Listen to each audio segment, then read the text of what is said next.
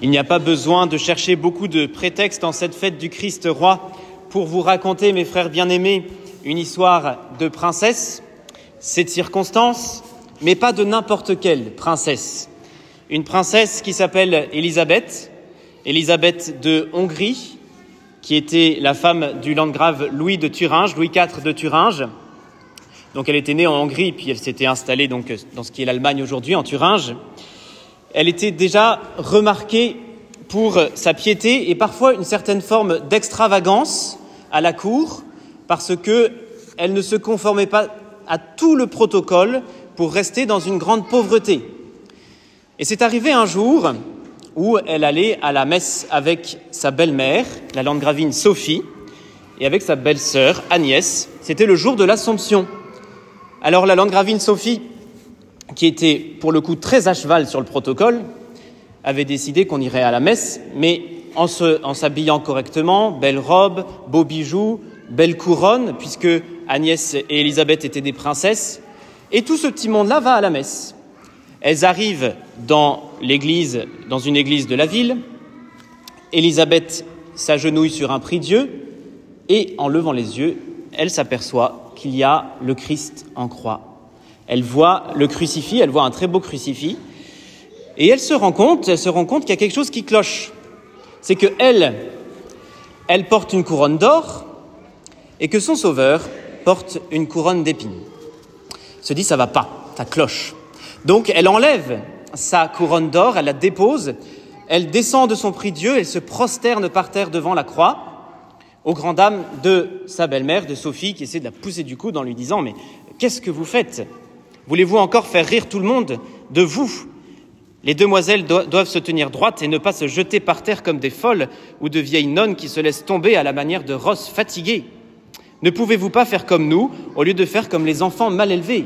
Elle ne comprend pas. Sophie, elle ne comprend pas du tout ce qui se passe. Et Élisabeth se relève un peu. Elle reste à genoux quand même. Elle regarde sa belle-mère avec beaucoup de tendresse. Elle lui répond Chère dame, ne m'en voulez pas. Voici devant mes yeux mon Dieu et mon roi, ce doux et miséricordieux Jésus, qui est couronné d'épines aiguës. Et moi qui ne suis qu'une vile créature, je resterai devant lui couronné de perles, d'or et de pierreries. Ma couronne serait une dérision pour la sienne.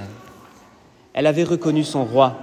Elle avait reconnu que son roi, il était vêtu d'humilité, elle était capable de voir dans le dénuement et la pauvreté de la croix la véritable royauté de Jésus.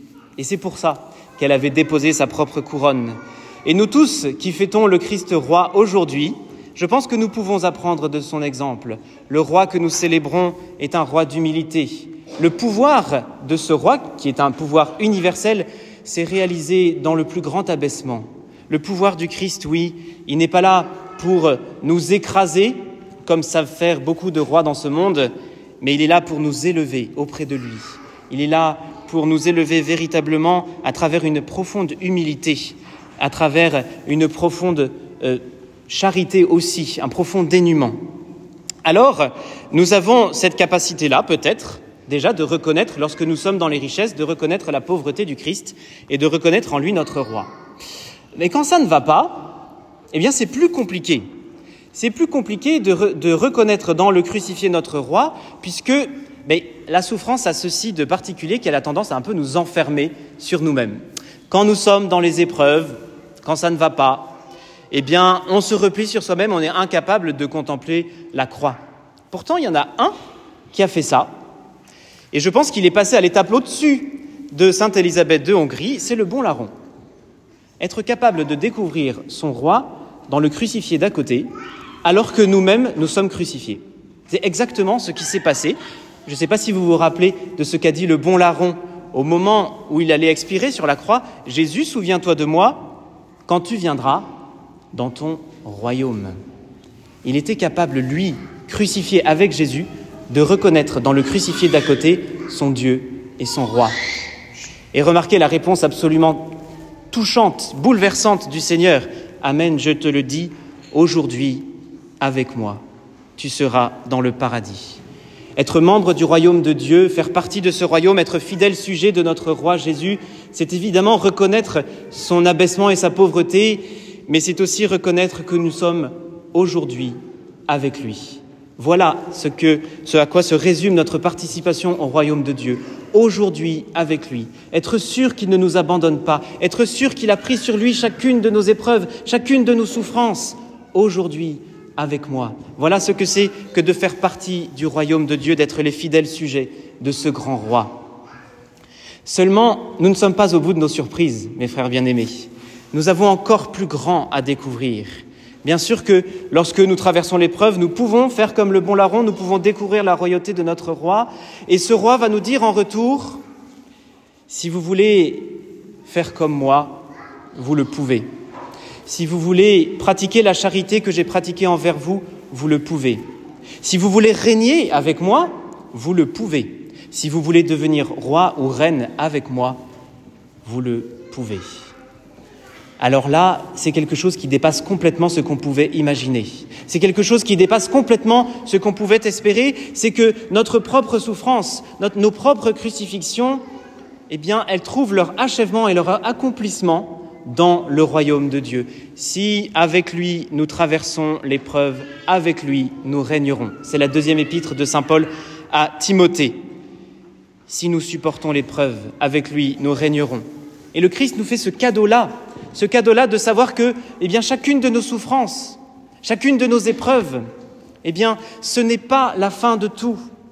C'est un moyen pour nous de passer de la mort à la vie, de passer de ce royaume des ténèbres au royaume du Fils bien-aimé, royaume de lumière, qui, contrairement au royaume des ténèbres, lui ne passera pas. C'est un royaume éternel, c'est un royaume qui est pour l'aujourd'hui de Dieu, qui est pour aujourd'hui et pour l'éternité. Alors le Seigneur nous le dit, il le dit évidemment à travers Saint Paul, il le dit aussi dans un livre qui nous fait peut-être un peu peur, qui s'appelle l'Apocalypse. Parce que le sens du mot apocalypse aujourd'hui, ça fait un petit peu fin du monde. Alors qu'apocalypse, ça veut dire dévoilement, révélation. Et le Christ nous dévoile justement ce que nous serons. Il nous le dit au chapitre 3, le vainqueur, je lui donnerai de siéger avec moi sur mon trône. On a une place sur le trône de Dieu, mes frères bien-aimés.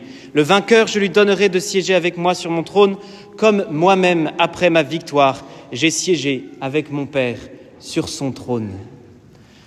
Nous avons une place dans la Trinité. Nous avons une place dans le royaume de Dieu, comme fidèle sujet, c'est entendu, mais aussi comme roi et reine. Nous avons une place sur le trône de Dieu. Voilà notre vocation. Elle est gigantesque. Elle est absolument incroyable, mes frères bien-aimés. Elle est peut-être complètement folle pour certains d'entre nous. C'est normal.